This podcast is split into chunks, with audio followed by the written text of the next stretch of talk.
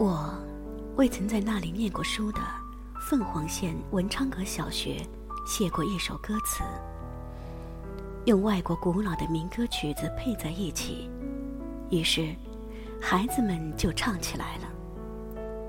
昨天听侄儿说，我家坡下的一个八九岁的女孩，抱着弟弟唱催眠曲的时候，也哼着这支歌呢。歌词有两句是：“无论走到哪里，都把你想望。”这当然是我几十年来在外面生活对于故乡的心情，也希望孩子们长大到外头工作的时候，不要忘记养育过我们的这片深情的土地。我有时不免奇怪，一个人。怎么会把故乡忘记呢？凭什么把它忘了呢？难道不怀念那些河流、那些山岗上的森林，还有那些被茂密的羊齿植物遮盖着的井水，那些透过嫩绿的树叶雾中的阳光？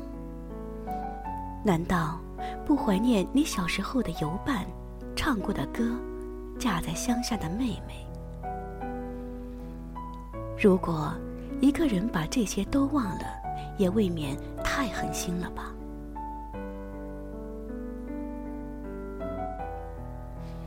故乡是祖国在观念和情感上最具体的表现。你是放在天上的风筝，线的另一端，就是牵系着心灵的故乡的一切影子。唯愿是因为风，而不是你自己把这根。把这根线割断。家乡的长辈和老师们大多不在了，小学的同学也已剩不下几个。我生活在陌生的河流里，河流的语言和温度却都是熟悉的。我走在五十年前，半个世纪，天哪！我走在五十年前上学的路上。石板铺就的路，我一路闻着曾经怀念过的气息，听一些温暖的声音。我来到文昌阁小学，我走进二年级的课堂，坐在自己的座位上。黄永玉，六乘六等于几？